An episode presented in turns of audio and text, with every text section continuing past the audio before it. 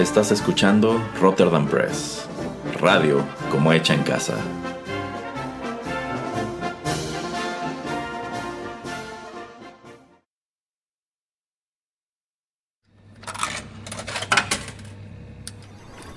Los videojuegos han deleitado tus sentidos en la pantalla y ahora lo harán en la radio a través de su música.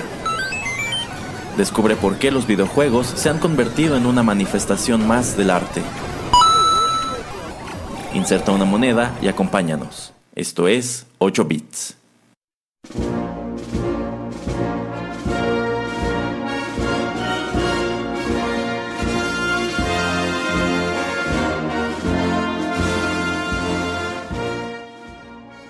Hola amigos, ¿qué tal? Los saluda Erasmo de Rotterdam Press a través de estos micrófonos. Gracias por acompañarnos en este podcast. Y aquí tenemos al señor Juanito Pereira creyendo que vamos a hablar de una película cuando en realidad esta es la emisión número 104 de 8 bits, un ah, acercamiento a los videojuegos a través de la música. Una emisión que yo preparé pues con mucho gusto para el señor Pereira y que yo sé que le encantará y en cuanto anuncie de qué estaremos platicando se va a poner muy emocionado emocionado porque hoy vamos a escuchar algo de música relacionada con y también vamos a platicar de algunos de los juegos en donde aparece uno de sus personajes favoritos, pues yo creo que de toda la vida, tomando en cuenta que este es un personaje con una larga, larga historia, un personaje que de hecho surge en los años 90. Hoy, señor Pereira, vamos a platicar sobre su único, su inigualable ídolo, Zangief, proveniente de los juegos de Street Fighter. ¿Cómo ve? Yo, bajo protesta, creo que iré lentamente dirigiéndome hacia la puerta de esta cabina.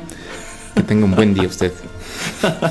Lo bueno es que le puse llave, pero mire, ah, para que usted se, aclimate, se ponga cómodo y empiece a preparar todo lo que nos quiere compartir sobre este, sobre este personaje para que vaya puliendo el mucho o poco ruso que puede, que puede hablar.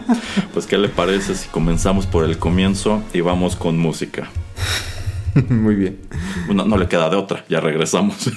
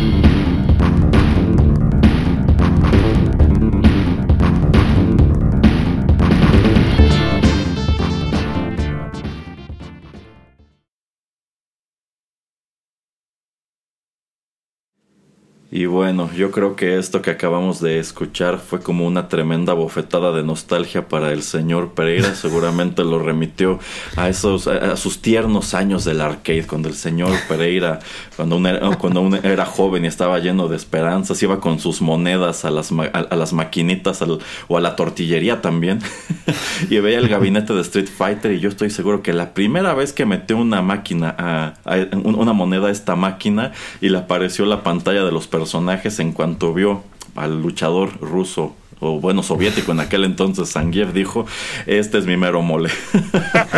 el Street Fighter 2, por, por favor, porque el Street Fighter 1 él no salía. Ah, no, no, no, no, este, por supuesto. Gracias por aclararlo, señor. Pero se nota que usted es todo un conocedor del personaje.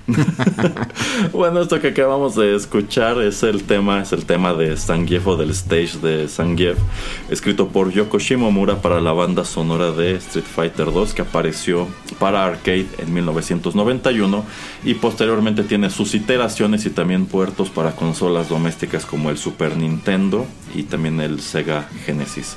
Pero bueno, la historia de este personaje empieza precisamente en este juego que es la continuación de la, bueno, del primer título de Street Fighter que aparece también para arcade en 1989 y yo considero este juego o esta secuela de 1991 termina por convertirse sin que nadie lo vea venir en el juego de pelea uno contra uno pues definitivo, también un título pues bastante ambicioso para la época porque es el que viene a poner la pauta.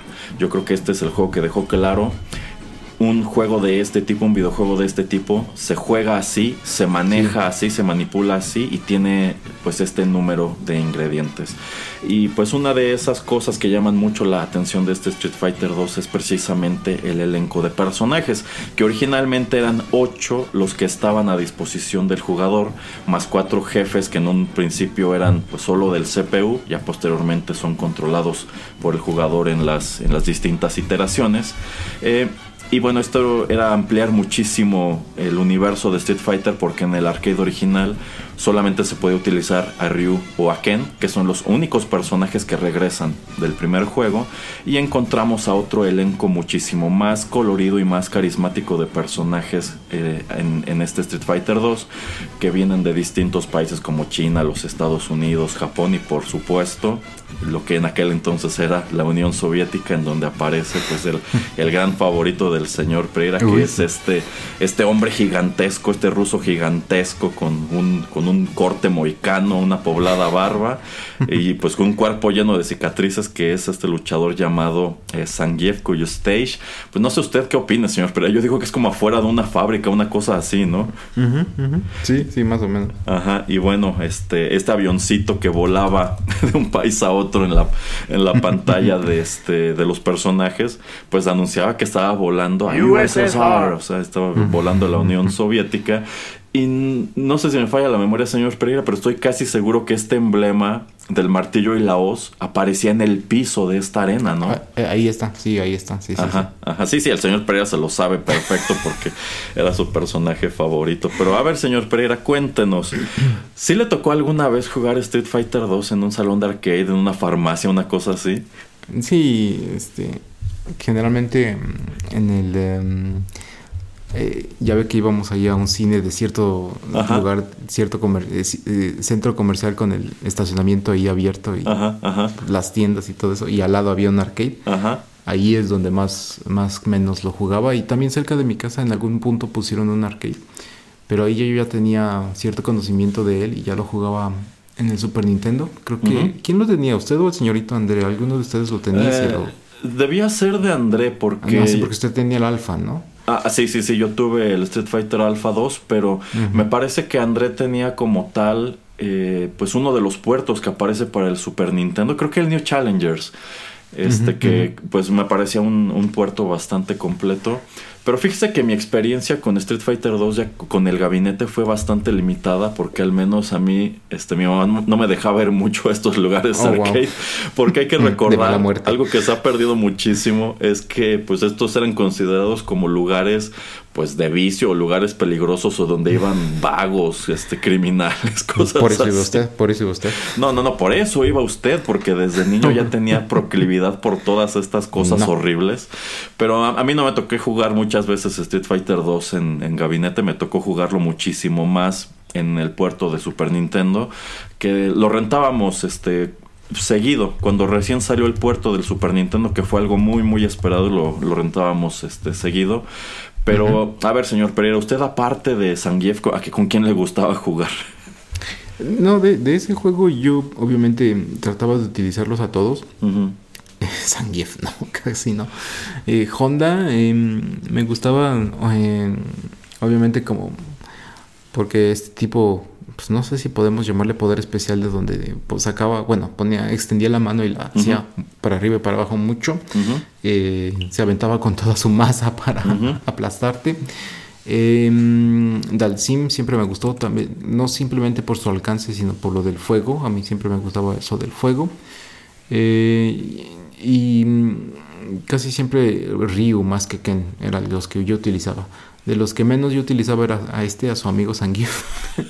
Em, a Blanca a veces, sí, también sí por lo de la electricidad, que también te electrocutaba un poco. Pero em, a Ryu no, a Blanca casi no, a, a Chun-Li tampoco. Entonces, este sí, digamos que de los que casi siempre yo escogía era o a Honda o a Dalsim. Y, y Gael tampoco, tampoco lo escogía tan, tanto, este, no, no sé, no, no me acomodaba. Siento como que también este tipo de, de juegos, o por lo menos en ese entonces, ese elemento como mágico o diferente o especial o fuera de, de este planeta como que era lo que me gustaba, ¿no?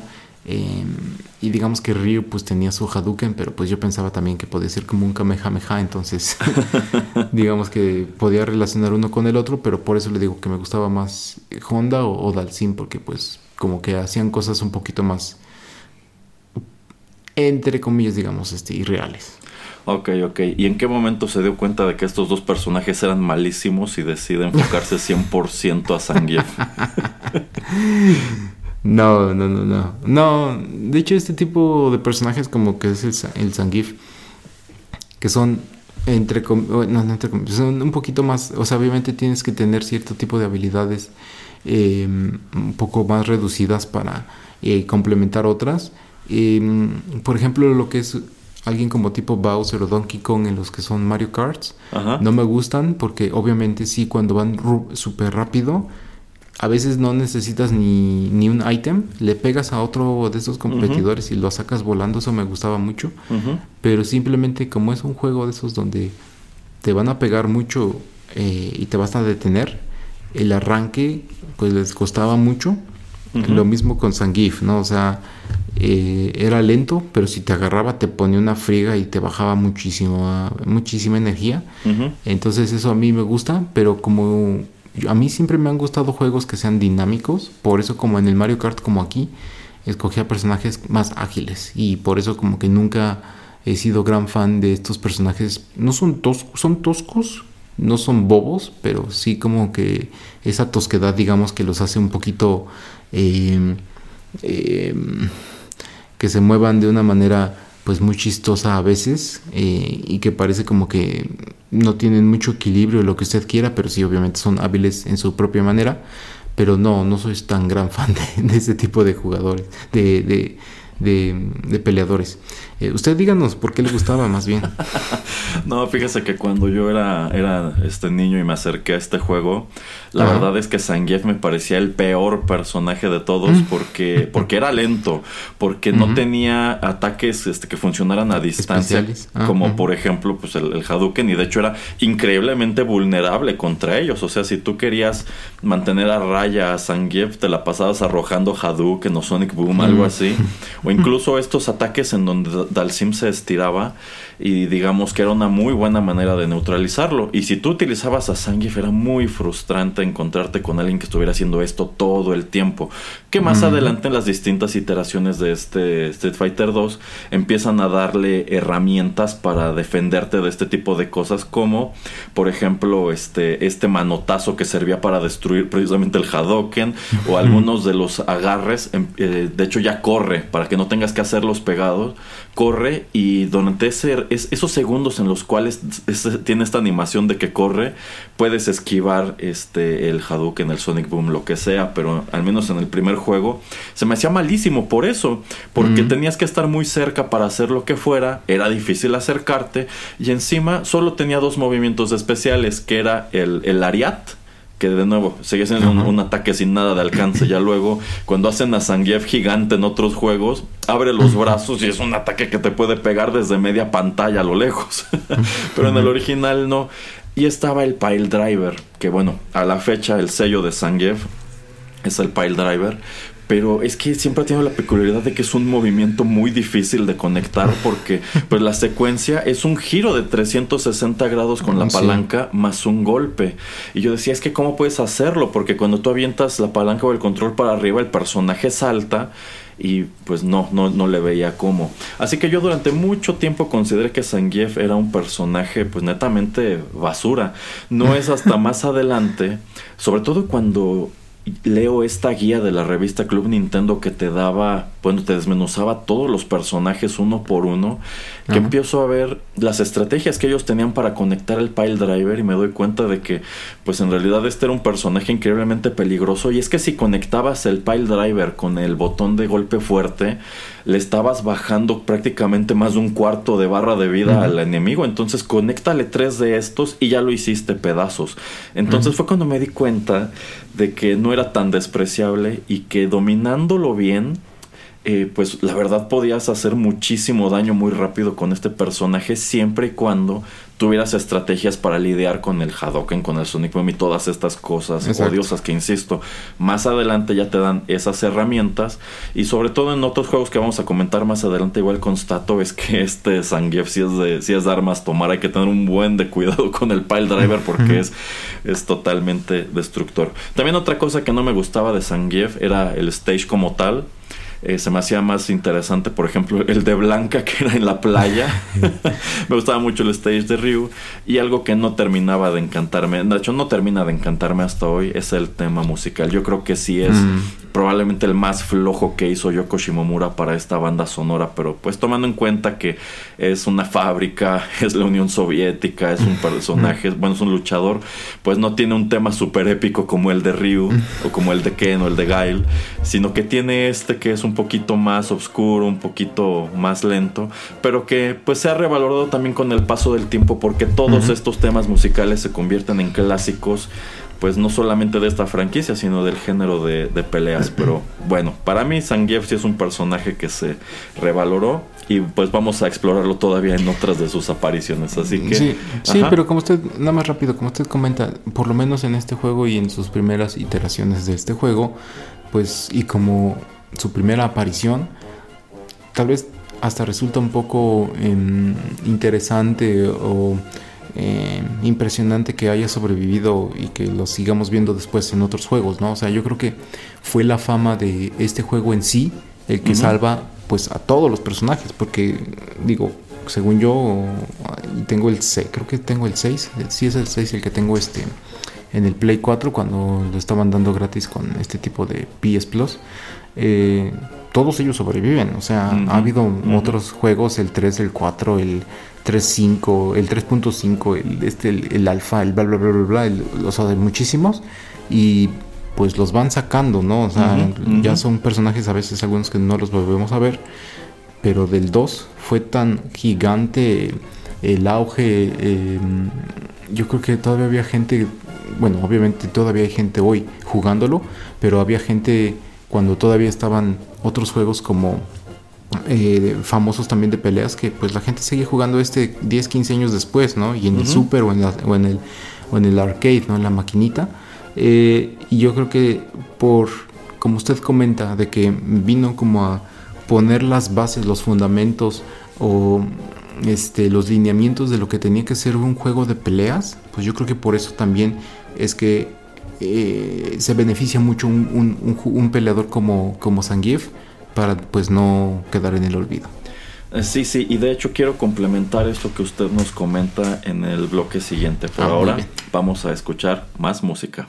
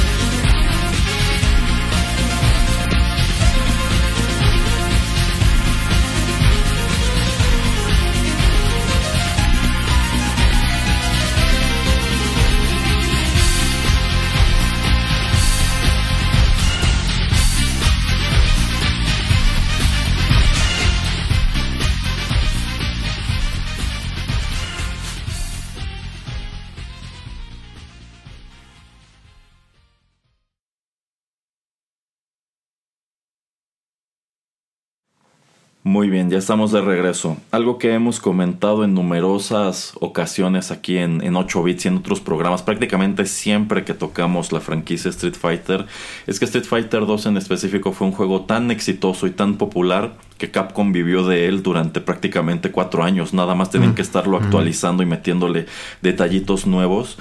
Pero llegado a cierto punto como que dijeron ya necesitamos salirnos un poquito de, Street Fighter 2 y ya sea avanzar o en su defecto retroceder la historia. Pero en 1997 pues dan inicio a una serie que me pareció muy interesante.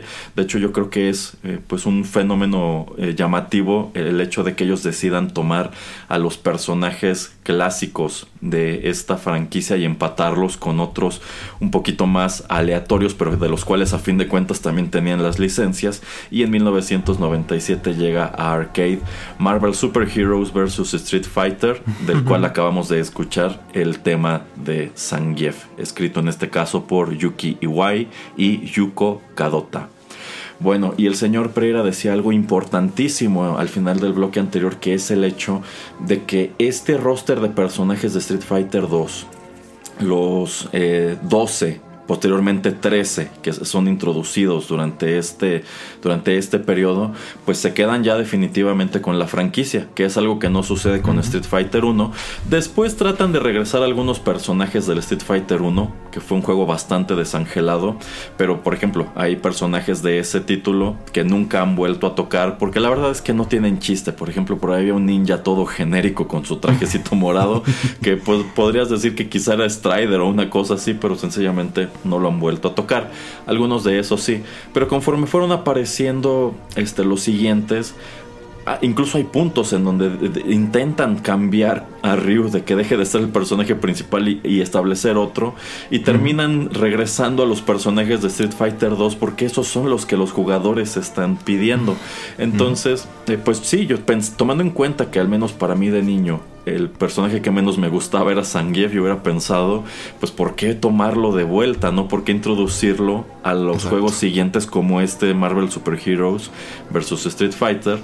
En donde pues encontramos como tal a una selección de los personajes de Street Fighter y los estamos peleando contra personajes que nos vienen de los X-Men, de Spider-Man, de, de cosas así. Eh, en su momento este es un título que a mí me llama muchísimo la atención y pues ahí está otra vez este Zangief, que de hecho en este juego en específico tenía no una, sino dos encarnaciones. Tú puedes utilizar a tu Zangief ordinario que era muy espectacular pelearlo, por ejemplo, con Hulk, pero por allí también podías este, desbloquear al Mecha Zangief, que yo creo que ese era el sueño dorado de todos los que jugaban con Zangief, porque era, era un Zangief que no, ni, siquiera tenía la opción de bloquear porque no necesitabas hacerlo, era un tanque que aguantaba todo y pues te permitía acercarte de manera muy efectiva al rival para conectarle los pile drivers o la gran variedad de agarres que le han ido implementando a través del, a través del tiempo, pero a ver, señor Pereira, platíquenos. ¿A usted le tocó jugar en su momento este Marvel Super Heroes vs. Street Fighter? Nuevamente, sí, en las maquinitas. Ajá. Eh, yo creo que en los mismos que le comento. Sí, sí, de hecho, de hecho, sí. Ahí es donde yo creo que es donde em, me la encontré. Creo que no la jugué en otro lugar, creo que nada más ahí. Me gustaba porque, pues obviamente en ese entonces estaba el auge de la caricatura de los X-Men. Em, entonces, por ejemplo, según yo no mal recuerdo, estaba Wolverine. Entonces era de los que yo utilizaba mucho.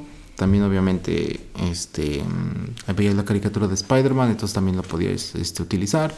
Eh, y sí, o sea, me gustaba, se me hacía un juego muy dinámico, se me hacía el tipo de eh, animación y el tipo de caricatura, la manera en que lo fueron dibujados y estilizados, me gustaba.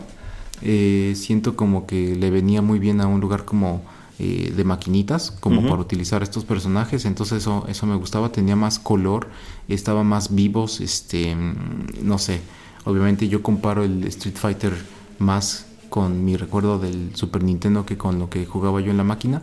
Em, entonces sí, me gustaba muchísimo. Eh, y de los personajes que pues yo nunca conocí, por ejemplo, de, Marvel, eh, y que después me puse a, investigar mucho después. Por ejemplo, em, eh, Blackheart, que yo no tenía ni idea de, quién diablos era ese. Eh, y también en algún punto después este, este Omega Red sí salía en algún, creo que esta, salía en la caricatura. sí. Pero si salió, creo que salió una o dos veces porque no me acordaba muchísimo de él. Eh, pero sí, digamos que de los que yo escogía más era Wolverine porque me gustaba mucho. Capitán América creo que podías lanzar el, este, el, escudo como siempre lo ha hecho. Eh, pero como le digo, me gustaba mucho el juego porque era una pelea un poquito más, eh, más dinámica. el estilo se me hacía un poquito más como de si no de caricatura o sí de caricatura, este también eso es lo que, le daba una pila a mí que me gustaba. Y digo, nunca es que lo haya acabado, más bien yo ese lo jugaba y era ese tipo de cosa como que era de la reta, ¿no? De que tenías que hacer fila y cuando te tocara alguien te le iba a partir y, o se le ibas a partir a alguien y el que sigue y hasta ahí, pero no recuerdo como haberlo yo jugado solo en modo historia o lo que sea como para llegar al, al final de cualquier jefe, pero sí, así es como recuerdo este juego. Ok, ok. Sí, efectivamente en ese arcade que estaba junto al cine llegaron a tener este gabinete. Pero yo también llegué a jugarlo varias veces en un lugar de estos donde te rentaban por hora el PlayStation que estaba cerca de, de, donde vivía en aquel entonces. Y posteriormente fíjese que conseguí una versión pirata para poder jugar esto en la computadora. Oh, y ahí es en donde más juego le saqué. Y yo creo que este es el juego en donde terminé de agarrarle el gusto como tal a Zangief y de darme cuenta de que pues era un personaje con un montón de potencial. Porque el jefe final de este juego era este era Cyber Akuma, que la verdad era un jefe súper complicado y con el cual debo decir este al cual debo decir yo nunca le gané con ningún otro personaje. Entonces yo lo que hacía era armar mi equipo que era este, agarrar a, a Zangief normal y a Mecha Zangief. Y cuando ya le agarré la onda y encontré una encontré precisamente todas estas maneras de poder conectar de manera más efectiva el pile driver, pues me di cuenta de que pues era, igual un tanque, era una gran máquina de destrucción. Y sobre todo también si, si hacías este empate de los dos Zangiefs, como allí ya habían implementado esto de los super combos dobles o los super ataques ah, dobles, hacías el doble este Final Atomic Buster y era era igual algo increíblemente destructivo y me di cuenta de que con Mecha era increíblemente sencillo ganarle a Cyber Akuma. Entonces, este, me, gustó mucho allí el personaje, entre otros. Yo creo que este juego como tal tenía un roster padrísimo. De hecho, a mí me gustaba más la selección de personajes de este que del posterior Marvel contra Capcom. Este, yo, yo creo que en general e, era muy padre que aún no eran tan numerosos y esto te permitía jugar un poquito con todos. Y yo creo que estaba muy bien balanceado. Y también era muy llamativo esto que usted dice de que decían meter a personajes que no eran tan populares realmente, como Blackheart, que tenía su color swap para convertirlo en, en Mephisto, aunque no, así no es Mephisto en los cómics. Estaba este Shuma Gorath que también era un personaje muy, pues muy útil. Pero a mí igual me encantaba jugar con Omega Red, no solamente porque siempre me ha gustado mucho el diseño de Omega Red y me late también esta cuestión de que es algo así como la contraparte eh, rusa o soviética del, del, del arma X y por eso es un villano muy recurrente, muy espectacular de, de, Wolverine. Este, entonces, a mí me llama mucho la atención que metan a estos personajes cuando pudieron haber metido sin ningún problema puros villanos, quizá de, de Spider-Man, ¿no? Así este, Que bueno, o sea, sí hay personajes de cajón allí, este, como Cyclops, como el Capitán América y demás pero pues es interesante eso, que es equilibrado porque te permite explorar un gran número de posibilidades con todos ellos, porque encima todos estos personajes se utilizaban igual, se incorporan estas cuestiones de los combos aéreos, esta cuestión de que puedes aventar al oponente a la parte superior del stage y allí conectarle un combo y quizás hasta rematarlo con un ataque especial de estos, entonces dio pie a una jugabilidad muy muy muy espectacular y por supuesto que en todas las iteraciones de esta, pues de esta serie, que la verdad no sé en cuál vaya, pues casi siempre está allí este Zangief y en muchos de ellos también la, la variante de Mecha Zangief. bueno, vamos a escuchar más música.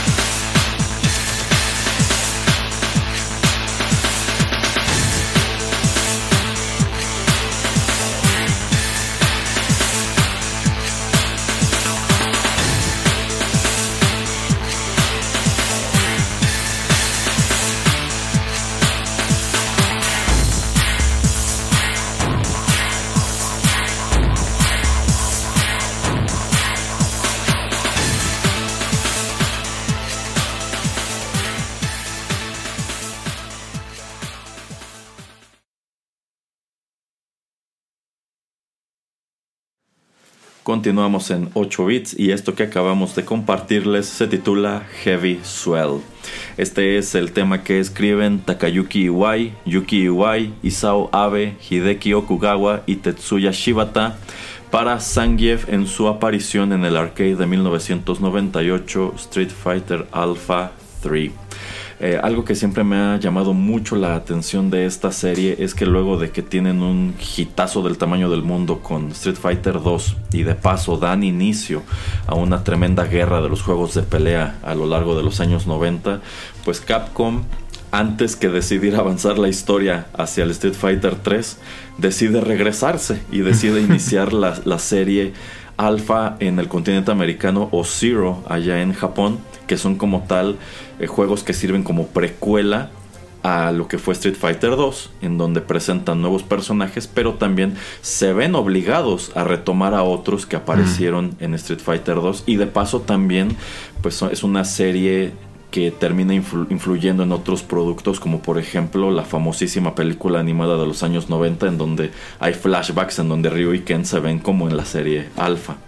Pero bueno, eh, tomando en cuenta que muchos de los personajes nuevos que meten a la continuidad en la serie Alpha pues no les dan el resultado que quieren o no son tan queridos, pues tanto en el Alpha 2 como en el Alpha 3 se ven obligados a traer de vuelta, como ya dijo el señor Pereira, a los que sí gustan. Y aquí en este Street Fighter Alpha 3 ya encontramos pues a, digamos que a los que faltaban, ya vuelven a aparecer, por ejemplo, Blanca, no estoy seguro si en esta aparece Honda, pero este uno de los que llega pues de manera prácticamente obligada es Zangief, que había estado ausente en el Alpha 1, en el Alpha 2 y famosamente tampoco hizo una aparición en el Street Fighter 3. Eh, pero pues sí, en este, en este Alpha 3 este, lo deciden incluirlo de nuevo y esto que acabamos de escuchar es como tal su tema musical. A ver, señor Pereira, platíquenos ¿A usted le llamó la atención como tal lo que fue la serie Alpha y llegó a jugar este tercer juego? Em, creo que sí, sí jugué.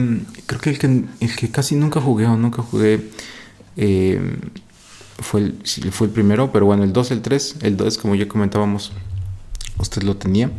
Em, este, creo que sí, o sea, sí lo jugué, pero tampoco es que me acuerde mucho. Es eh, otra vez, es ese tipo de juego que si me, encontraba, si me encontraba en la maquinita, pues decía, ah, pues tiene Street Fighter en el título, lo voy a jugar. Y sobre todo eso, ¿no? De que pues había personajes que nunca uno había visto antes y así de, ah, pues lo voy a utilizar nada más como para, por curiosidad. Y de esa era la manera en que pues yo lo jugaba. Pero no, no le puedo decir que yo tenga una gran memoria de, de este juego. Eh, y nada más es eso, ¿no? O sea, si me lo encontré, me lo encontré otra vez en la maquinita. Yo de hecho no era de esas personas que le gustaba tener un, título de eh, peleas este, en mi librería. O sea, yo para ningún sistema de, consolas he tenido uno de esos juegos. Y como le comento, de hecho ya revisé, tengo el Street Fighter V para el Play. Pero ese nada más es así como que fue gratis. Porque si no, ni lo, ni lo bajaba. Pero eh, no, no me acuerdo mucho de este. Sí me acuerdo como le digo. Lo jugué, pero eh, pero hasta ahí, o sea, no puedo decirle, ah, sí fue bueno por esto, por lo otro. Y sí salía este otra vez Honda. Salían, según yo, salían los 8 de, del 2, del Street Fighter 2. Ok, ok. Bueno, en lo que respecta a la serie Alpha, estoy igual que usted. El que menos he jugado fue el primero. Y eso que cuando lo anunciaron en la revista Club Nintendo, me llama mucho la atención, por ejemplo, que podías desbloquear una pelea de Ryu y Ken contra Bison, igual que en la película. Que ya que ves los videos de cómo era esa pelea, pues era algo muy anticlimático porque el pobre Bison ni siquiera podía defenderse. no veía ni de dónde le llovían los golpes. Este, el 2, el 2 sí tuve el puerto para Super Nintendo, que fue algo muy anticlimático porque yo considero que el Alpha 2 era un arcade muy espectacular porque era un juego muy muy dinámico, pero cuando lo trasladan al Super Nintendo es increíblemente lento y de hecho hasta se tardaba un montón en cargar las peleas hasta de round a round. Entonces, pues no no era no era muy padre, ya que lo comparabas con el arcade, y este tercero solamente llegué a jugarlo una o dos veces en casa, en casa de André, porque él sí lo tenía. ¿Y qué cree? Esas veces que lo jugué, Eh, no me gustó tanto más que nada porque sí ya eran estos juegos que empezaban a tener una biblioteca de personajes enormes. Y por ejemplo, a mí nunca me gustó que trataran de, combinar este, las franquicias Final, Final Fight con Street Fighter. Porque por ejemplo en el 2 aparece, aparece Guy y en el 3 ya aparece Cody. Y algo que no me gustaba de esa encarnación de Cody es que era como un presidiario. Cuando en el, en el Final Fight 2 era pues uno de los personajes principales y de hecho se supone que lo que estaban haciendo era buscar a la hija de Hagar, que era su novia. Entonces para mí no tenía mucho sentido que Cody apareciera de esa manera. Y también hay un número de personajes en el Alpha 3 que no me gustan, como esta chica Mika, que también es una luchadora que se supone que es una gran fanática de Zangief.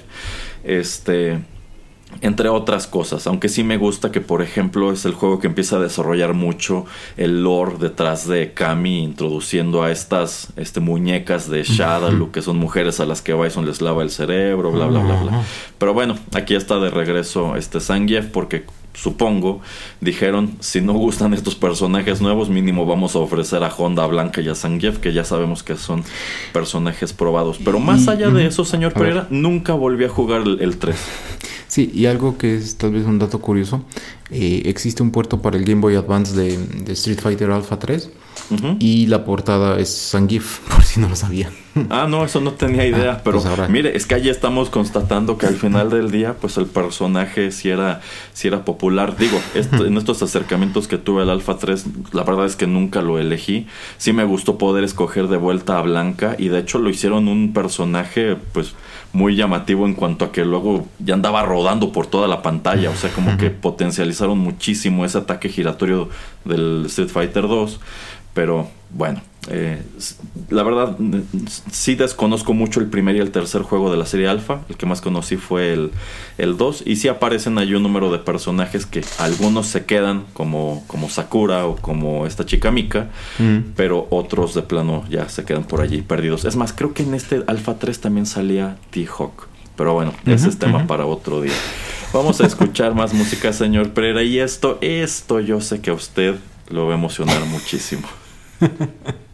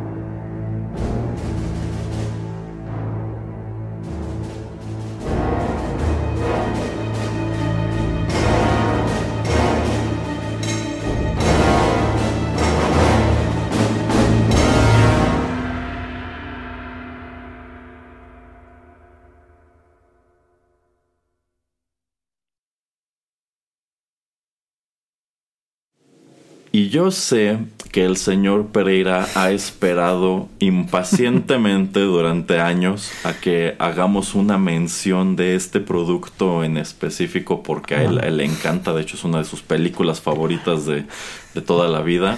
Y yo sé que quisiera que hiciéramos un programa de Juanito y las películas entero dedicado a ella, pero bueno, por ahora va a tener que conformarse con este bloque aquí en 8 bits. Y es que esto que acabamos de escuchar se titula Clash of the Titans es composición de Graham Rebel y apareció en la banda sonora de Street Fighter, la película live action de 1994, cuya música fue recopilada no en uno sino en dos discos por Priority Records. Esta película fue dirigida por Steven de Souza y encabezaba muy famosamente este elenco Jean-Claude Van Damme como, como Guile. Eh, Jean-Claude Van Damme, de hecho, en el pico de su, en el pico de su fama. Y pues encontrábamos a un gran número de actores, un elenco muy internacional interpretando al que de cualquier manera es un reparto de personajes muy internacional. Aunque en algunos casos esto de internacional hay que subrayarlo porque no se cumplía. Y precisamente era el caso del personaje que nos tiene aquí hoy, ya que en esta película, pues sí, sí aparecía Zangief y era interpretado pues no por, no, por un actor este, ruso, ucraniano, una cosa así, sino por el este, actor y fisicoculturista estadounidense Andrew Birniarski. Bueno, al menos el apellido medio suena de, por aquellos lares. y en esta película, pues, Zangief es presentado como un villano, uno de los personajes que están del lado de, de Bison en, en, esta organización llamada este, Shadaloo. Pero pues esta es una encarnación de Bison, de, de Bison, de Zangief increíblemente caricaturesca, estereotípica y con algunos momentos que han saltado de manera muy infame a la cultura popular. a ver, señor Pérez, platíquenos, ¿qué le parece esta versión de su personaje favorito, Zangief? En primer lugar, saludos este, a la versión de 1994 de Kylie Minogue. A mí me gustaba más después. Eh, creo que de todo el casting, creo que ahí es donde sí latinaron. Sí, de hecho. Bueno, e, esta Ming, Na Wen como este Chun-Li creo que también estuvo bien. Sí, sí, hay algunas decisiones acertadas en el, en el elenco, pero otras sí están este, para llorar. de hecho. Em, sí me acuerdo, obviamente, de esta película, sí la he visto muchas veces. Creo que estoy seguro que la fui a ver al cine cuando la estrenaron. Yo también. Eh, pero mm, ya refiriéndonos a, ese personaje, bueno, en primer lugar, obviamente esta película al tener, al estar introduciendo tantos personajes iba a ser muy difícil que le diéramos ciertas características o que los pusiéramos como que eh, en, el, en el foco de, de, de, nuestra atención cuando estábamos viendo la película porque pues obviamente yo creo que el jale era ir a ver a Jean-Claude Van Damme. No me gustó mucho esta versión de, o este Zangief, porque se me hace como ese personaje que lo tratan como muy bobo, o sea, como poco inteligente, que les tienen que estar ordenándole qué hacer, así como que, ah, pues tú eres tonto, ¿no? O sea, como que eres nada más este una bola de músculos y, listo, ¿no? O sea, pero de cerebro tienes nada. Y nunca me han gustado ese tipo como de de, iteraciones de, personas este, pues, que se supone que, que le meten mucho al gimnasio o, este tipo de cosas. Em, obviamente ahora lo hemos bajado mucho con personajes como el amigo y gran actor favorito del señor Erasmo, este, Dwayne The Rock Johnson. Pero aún en ese entonces, ¿no? Cuando, por ejemplo, Schwarzenegger empezó que, obviamente, bueno, viniendo de Austria y no hablando el idioma, pues era muy difícil darle diálogo, ya después fue evolucionando su manera de, actuar y, pues el tipo de estrella que, él fue. Em, pero sí, siento como que el hacerlo poco inteligente, este, el que no tenía como que una manera de pensar cognitiva o que se creía todo muy literal. No, no sé, o sea, como que ay, es como el tontito, ¿no? Y como que le quitó, que le quitaba a lo que se supone tendría que ser la amenaza de un personaje que se supone es bueno en su arte, ¿no? O es bueno en su en, en lo que sabe hacer. Y yo creo que eso le quita seriedad y es lo que hace que pienses que pues es un es un sujeto o es alguien que no es tan amenazador. Y eso es lo que lo que no, no me termina pareciendo eh, justo con, con, este personaje o con este actor eh, en la historia. Y se me hizo muy chistoso, si no mal recuerdo es él y no me acuerdo quién, no sé si, no creo que es Blanca, que se pelean. Es Honda, es Honda. Ah, con ah, sí, con Honda, que les pone la música de. Bueno, no música. Este, efectos, de, sonido, de Godzilla. De Godzilla, porque se están peleando en este tipo como de maqueta. En la, maqueta, ajá, ajá. Entonces ya ahí, ahí obviamente, o sea, sí es chistoso, pero ahí es como, ¿me entiendes? Así como que un par de monstruosidades así nada más peleándose una con la otra. Lo hace chistoso, sí, pero como le digo, como que pues es ahí el único momento donde eh, vemos como eh, algún tipo de característica de él. Y al final, obviamente, ¿no? Así de, momento, yo estaba con los malos. sí, Sandif, estabas con los malos. Ah, y como que de ahí luego, luego cambio de bando. Sí. O sea, eso también lo hace chistoso, pero nuevamente, como que viéndolo ya 30 años después, como que dices, o sea, no, no, tiene mucho sentido y pues, pobre, pobre cuate. Fíjese que yo creo que la caracterización sí es buena. O sea, sí hemos de comparar cómo se ve el actor en la película con el Zangief del Street Fighter 2, pues más o menos ahí, ajá, más o menos ahí le va. Aunque solamente ya en el acto final es cuando se quita esta, esta como camisola de Shadaloo. Y pues lo que no se ve muy padre es que este no tiene tantas cicatrices como el del juego y pues para colmo es muy evidente que estas cicatrices en forma de X se las pintaron encima de los brazos. Este, y de hecho nada más alcanzan a ver cuando está peleando precisamente con Honda, que es una pelea muy salida de la nada, solamente porque yo considero que en vista de que eran los más grandes, el director consideró que sería espectacular que en algún momento se agarraran pues ni siquiera golpes porque lo único que hacen es como empujarse, jalonearse y demás. Eh, por ejemplo, como usted dice, o sea, son tantos personajes que no desarrollan, no, no desarrollan realmente a ninguno. Y pues sí, le dan a Zangief esta peculiaridad de que es muy tonto, muy ingenuo y eso, él no, no sabe que está trabajando para los malos hasta que DJ cuando ya están huyendo de. Cuando ya se dieron cuenta de que el plan de Bison este, no funcionó y pues van a perder, decide huir junto con Sagat con estos este, portafolios llenos presuntamente de dinero. y este. Y es cuando DJ le revela, este, es que eres un tonto, nosotros hemos sido los villanos todo este tiempo. Y es cuando tiene ese cambio de corazón de que incluso va y se supone que abre una puerta pesadísima para que puedan huir de la base de, de, Shadaloo.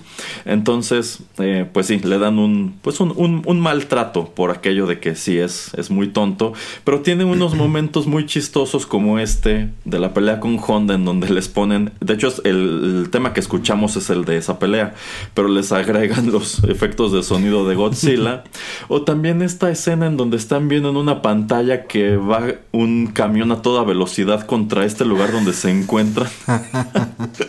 y lo único que se le ocurre es decir, rápido, cambien el canal. Exacto. y como le digo, es, que lo hace, o sea, es chistoso, el, chistoso en, eso, pero si lo ves como un personaje, como le comento, o sea, se supone que es un personaje eh, grande, tosco, eh, que sabe pelear, este, que se toma en serio pues su rol, pues que lo hayan hecho como que eh, no me acuerdo cómo se dice eso en inglés, pero la, broma de la película, pues sí, hace, es un gran cambio, ¿no? O sea, no, no que no me haya gustado y no que no me ría con todo lo que estamos comentando, pero pues no le, no le iría mucho, ¿no? Pero también esa película es una cosa extraña donde trataron de meter muchas cosas caricaturescas en muchos lados y hasta los efectos de sonido a veces caricaturescos como muy a veces lunitunesco, ¿no? Pero bueno. Sí, sí, sí, sí, o sea, es muy evidente que lo trataron como una película para niños y es que sí, su mercado en ese momento eran, eran niños y bueno, ya otro día podremos desmenuzar muchas de las cosas que están mal aquí.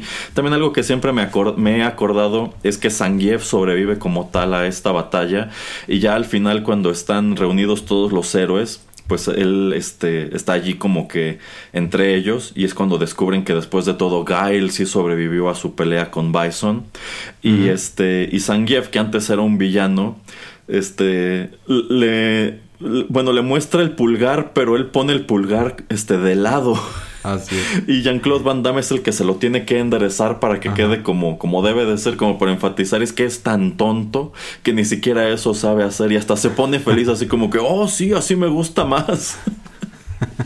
Entonces sí, es totalmente una lástima lo que hacen con Zangief aquí y como tal, me parece que es la única encarnación live action que ha tenido el personaje porque estuvo ausente de esta otra película horrible que también le gusta el señor Pereira, que fue la de, la de Chun-Li muchos años después. Pero bueno, otro día podemos hablar con más profundidad sobre esta película porque, híjole, yo sí tengo muchísimas cosas que decir sobre ella y seguro que el señor Pereira también. Por ahora vamos con el último tema musical de nuestro programa y regresamos prácticamente a despedir.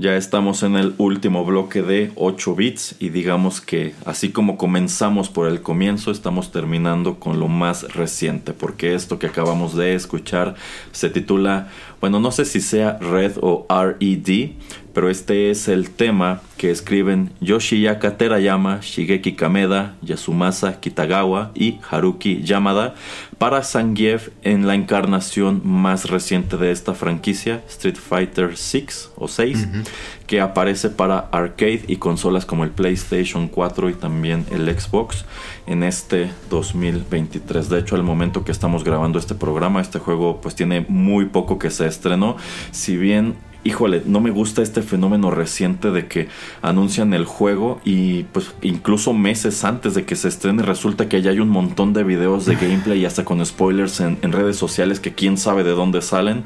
Pero bueno, uno de los personajes que agregan a este elenco de la reencarnación más reciente de Street Fighter pues es Zangief. Eh, ¿Qué debo decir? Este tema musical que acabamos de escuchar no me gustó gran cosa, así como, eh, bueno, Capcom siempre se ha caracterizado por tener muy buena música, pero en lo que respecta a esta entrega en específico de Street Fighter, debo decir que al menos para mí sí ha sido un poco anticlimático porque esta es una banda sonora que ya no eh, reutiliza los temas icónicos que escribe en su momento Yoko Shimomura para estos personajes y se inclina muchísimo por el lado del hip hop. De hecho, al escuchar esta pista en específico, digo, lo único que le falta es este, unas dos o tres voces rapeando por encima y funciona, funciona perfecto dentro de, ese, dentro de ese género. Y es que pues yo supongo que haciendo estudios de mercado y cosas así, quizás se han, percatado de que los jugadores de este tipo de juegos o los que van a los torneos de esports o los que compiten en los torneos de esports probablemente tienen una gran predilección por ese tipo de música. Así que pues tenemos una banda sonora que se escucha muchísimo como de hip hop cuando yo, al menos yo, nunca he asociado ese género con, el, con los juegos de peleas, tomando en cuenta pues cómo se escuchaban y cómo se veían de regreso en los 90 y en los 2000. Entonces a mí sí me causa algo de ruido que ahora pues veas pelear a Ryu, a Zangief y a todos estos con música pues tipo hip hop al fondo. Pero bueno, también va un poquito con la estética del juego que es muy colorida y tiene muchos elementos que te remiten precisamente a las portadas o el arte de ese tipo de discos. Señor Pereira, ¿usted ya vio algo de Street Fighter 6? Em, sí, he visto gameplay, como usted dice. Em, pero en ninguna de estas, este tipo como de convenciones donde lo llevan y lo iban presentando. Em, no es que me haya interesado mucho. Como le comento, el que sí he jugado es el 5. No se me hace súper diferente al, a ese. pero también es lo que quería como que usted también preguntarle, porque yo no, no nunca he sido súper fan de, del género de peleas. Eh, y si tengo que escoger, yo creo que escogería el estilo, la manera de pelear, la manera de que es visualizado, animado y este mm, gráficamente creado. Eh, el, que comentábamos como creo que fue el segundo juego, el de Marvel eh, Super Heroes contra Street Fighter. Yo creo que ese es el tipo de juego que a mí me gusta jugar. O sea, creo que ahí más o menos había, no me acuerdo, era Capcom contra quién sabe quién donde podías escoger a Mega Man y ese tipo de personajes, que más o menos el estilo era similar. Em, creo que era Capcom, Capcom contra Marvel, ¿no? Este, eh, sí, eso fue en Marvel vs. Capcom. Entonces, e, esos dos juegos, el estilo es lo que me gustaba y yo creo que ahí, hasta ahí, porque cuando ya cambiamos a 3D y todo ese tipo de cosas, obviamente en la era del Play 2, 3, este, del GameCube este, y todos ellos, Em, apenas íbamos como que tratando de refinar em, en 3D cómo se iban a ver las peleas. Se ven muy bien ahora con el Street Fighter 6 más que en el 5.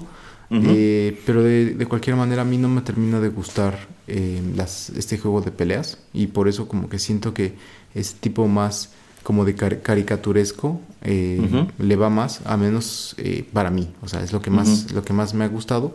Y no sé si a usted le guste y no sé no sé qué tan popular sean hoy en día ya este tipo de juegos. Digo, obviamente siguen saliendo algunos, pero obviamente el apogeo yo creo que fue a finales de los noventas también con King of Fighters, este, todos ellos. Eh, pero sí, usted dígame, ¿qué tanto le, le gustan, le gustaban y, y, y, dónde ve que está parado, pues, este, ahora sí que todo, toda esta subindustria del videojuego? Bueno, a mí sí me gusta como tal el género de peleas y ha habido entregas tanto de Street Fighter como de Mortal Kombat que he disfrutado muchísimo. A mí, por ejemplo, de Street Fighter me gustó mucho el 4, el 5 no tanto, porque allí yo siento que visualmente ya estaba tratando de ser otra cosa, así como también trata de ser otra cosa este Street Fighter 6, que es entre caricaturesco y también con unas gráficas un poco más realistas. Por ejemplo, algo que, que me gusta de este sexto juego, bueno, no es el sexto, pero es el que lleva el número 6, es que a los personajes clásicos que regresan del roster, por fin les cambian las indumentarias. Eh, que bueno, o sea, son indumentarias muy clásicas, pero por ejemplo, en el caso de este Zangief, siempre que lo ves, es nada más con su calzoncillo de luchador en color rojo sus botas rojas y ya. Y aquí ya deciden presentarlo como un luchador un poquito más contemporáneo en cuanto a que de, entrada ya usa pues como unos pantalones este que vienen en rojo y en blanco, sigue trayendo sus botas y ya también trae como unas este coderas, o sea, trae cosas que dices, ya es un luchador muy veterano, debe estar lastimado, ya necesita apretarse algunos músculos para pues para funcionar. Entonces me gustan algunos de los cambios, otros no, por ejemplo, a Gael ya le quitan por fin estas este eh, esta camiseta de tirantes y los pantalones con camuflaje y le ponen un, un overol, un overol de, mezclilla que digo, se supone que es un, es un soldado, no un granjero. Exacto. Pero por ejemplo también me gusta el rediseño de Kami que dices, bueno, históricamente Kami ha tenido un atuendo que quizá no sea muy práctico para pelear. Aquí le dan uno que este. Curiosamente se las apaña para no enseñar tanta piel, pero sigue siendo muy atractivo. Este también le cambian la indumentaria de blanca y de otros. Entonces sí me gusta lo que hacen con el rediseño de algunos de estos personajes clásicos. Estoy seguro que se podrán desbloquear las skins con los trajes de Street Fighter 2. Pero algo que no me gusta de lo que he visto del gameplay es que estos personajes parecieran estar hechos como de pintura o algo así. Porque cada vez que se golpean o hacen ataques especiales, pues parece eso, parece que están salpicando pintura de una gran variedad de colores, este, como amarillo, morado, rojo y así. Y digo, es que yo siento que es un gameplay increíblemente ruidoso, en donde me está ocurriendo lo mismo que en el Marvel contra Capcom 2, que hay tanta acción en pantalla que ya me cuesta incluso trabajo seguir a mi personaje o saber bien lo que está, lo que está sucediendo.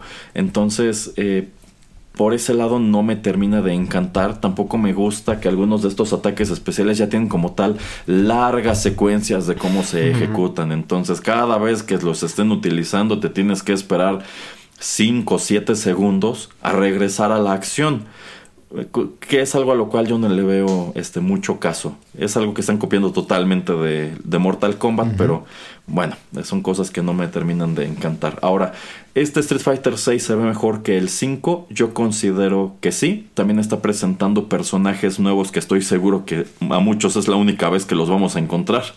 Porque es, es como usted dice, esta es una franquicia que vive de los mismos personajes siempre. Solamente por ahí hay un puñado que, este, que se quedan.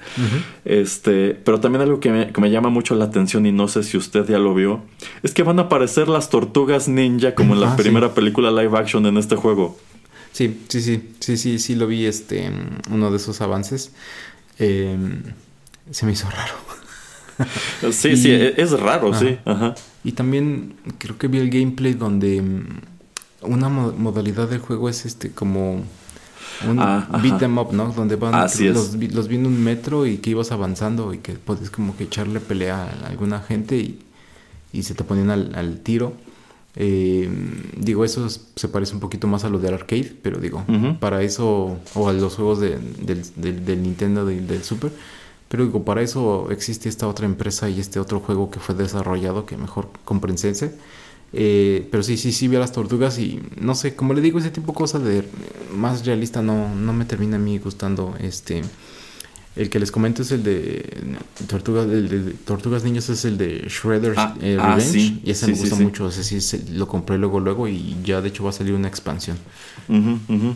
Sí, sí, de hecho estaría muy padre comentar ese juego en otra, en otra ocasión, pero bueno, así como de unos años para acá Mortal Kombat ha incorporado estos cameos de personajes Sí. que no tienen absolutamente nada que ver, pues es- Street Fighter decide incursionar en lo mismo, metiendo a las tortugas ninja, que antes ya habían aparecido en alguno de los juegos de, de Injustice. Entonces, a ver, igual ya vi esto que usted comenta de que parece haber una modalidad tipo beat 'em up, como para recordarnos Final Fight. No sé en qué consista, no sé si sean niveles como de bonus y si se puedan utilizar a todos los personajes o nada más a algunos, pero pues tomando en cuenta que esta es una franquicia a la cual tratan de sacarle muchísimo jugo, por ejemplo el Street Fighter V es ridículo, la cantidad de skins que vendieron en, en- Sí, en todos estos años, Exacto. este, pues supongo que para ya no nada más venderte skins, quizá te van a empezar a vender minijuegos dentro del mismo juego como este, o ya te van a empezar a vender este. Bueno, ya ve que estos personajes de Street Fighter también tuvieron sus juegos como de puzzle, o de estos como de reventar burbujitas o De bloques, hecho. cosas así. A lo mejor también encontramos que puedes comprar ese tipo de cosas ¿Qué aquí, aparecen Ajá. como bonus, no sé. Ajá. ¿Qué es lo que también le iba a comentar en el 5? El que yo bajé obviamente era la versión eh, un poquito básica. Entonces Ajá. obviamente no tiene a los 64 personajes, no se le dan como a 28. Y todos los Nada demás... más. este, sí, exactamente. Y los demás así de compra, cómprale, cómprale. Y no nada más es el skin, sino Sí, este, sí. tener que estar generando puntos. A veces tienes que meterte a peleas en línea como para generar puntos para poder tener a nuevos peleadores. Pero generalmente te puedes, este, eh, puedes darle la vuelta a eso, eh, pues pagando dinero real y comprando a los personajes que quieras. Y ese tipo de microtransacciones y ese tipo de cosas a mí la verdad ya, ya no me terminan por gustar. Entonces le, le huyo mucho a ese tipo de juegos que, que pues aparte de cuando ya me vendieron el juego me quieren vender cosas extras. Trato de no apoyarlos ni desde el principio. Pues sí, pero desafortunadamente jugadores más jóvenes es a lo que están acostumbrados y muchos de ellos no tienen inconveniente en pagar para tener no solamente skins, sino a veces hasta cosas que les permiten hacer trampa. O sea, ya hay muchos casos en donde se vuelve literalmente un pay to win. Sí, y dices, pues es que eso ya es traicionar totalmente la esencia de lo que se supone que es un juego de este tipo. Pero, pues quién sabe, habrá que ver qué, en, en qué se termina por transformarse todo esto. Pero bueno, es así que estamos llegando al final de este programa que preparé para el señor Pereira partiendo de uno de sus personajes favoritos de Street Fighter. No, no he visto el gameplay de, San, de Zangief en, en este sexto juego, pero pues claro que va a tener los movimientos de toda la vida. El Ariat, el Pile Driver, el Final Atomic Buster y todas esas cosas. Pero bueno, ¿algo más que quiera agregar antes de despedirnos, señor Pereira? Que me sorprendió que nunca lo llamara el ciclón rojo como usted le Ah, es verdad. ni de que ni de que ni de que era gran amigo y compadre del señor Gorbachev. Ah, bueno, ya que usted lo trae a colación, efectivamente tiene su nombre de luchador que es el, el Red Cyclone o el Akaki Cyclone. Este, pero también eh, eso es algo que siempre me llamó la atención del final de Zangief en el segundo juego que después de derrotar a, a Bison llegaba Mikhail Gorbachev a felicitarlo y se quedaban este bailando. Este, pero también algo llamativo es que como tal la serie sí tiene una cronología y se supone que el campeón del, del Street Fighter 4 es precisamente él. Él es el que derrota a este, no me acuerdo ni cómo se llamaba el jefe final de ese juego, pero el que gana ese torneo es este es Zangief. Oh, wow. Entonces, de nuevo, no, no es un personaje nada despreciable. Bien, pues así estamos llegando al final de esta emisión 104 de 8 bits que fue una sorpresa para el señor Pereira. Esperamos que les haya gustado, de ser así no dejen de compartirla y les recordamos que pueden escuchar todos nuestros contenidos en SoundCloud y también los 500 más recientes en otras aplicaciones de podcast y pueden seguirnos en redes sociales, Facebook, Instagram, Threads y también X, la favorita del señor Pereira. Uy, sí. Muy bien, gracias por la sintonía. Se despiden de ustedes a través de estos micrófonos el señor Juanito Pereira y Erasmo de Rotterdam Press. Hasta la próxima.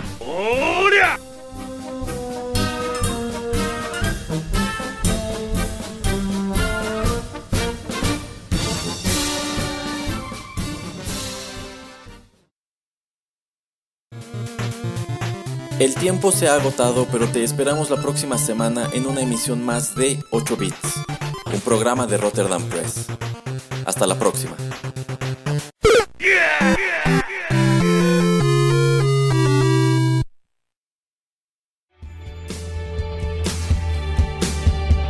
Estás escuchando Rotterdam Press.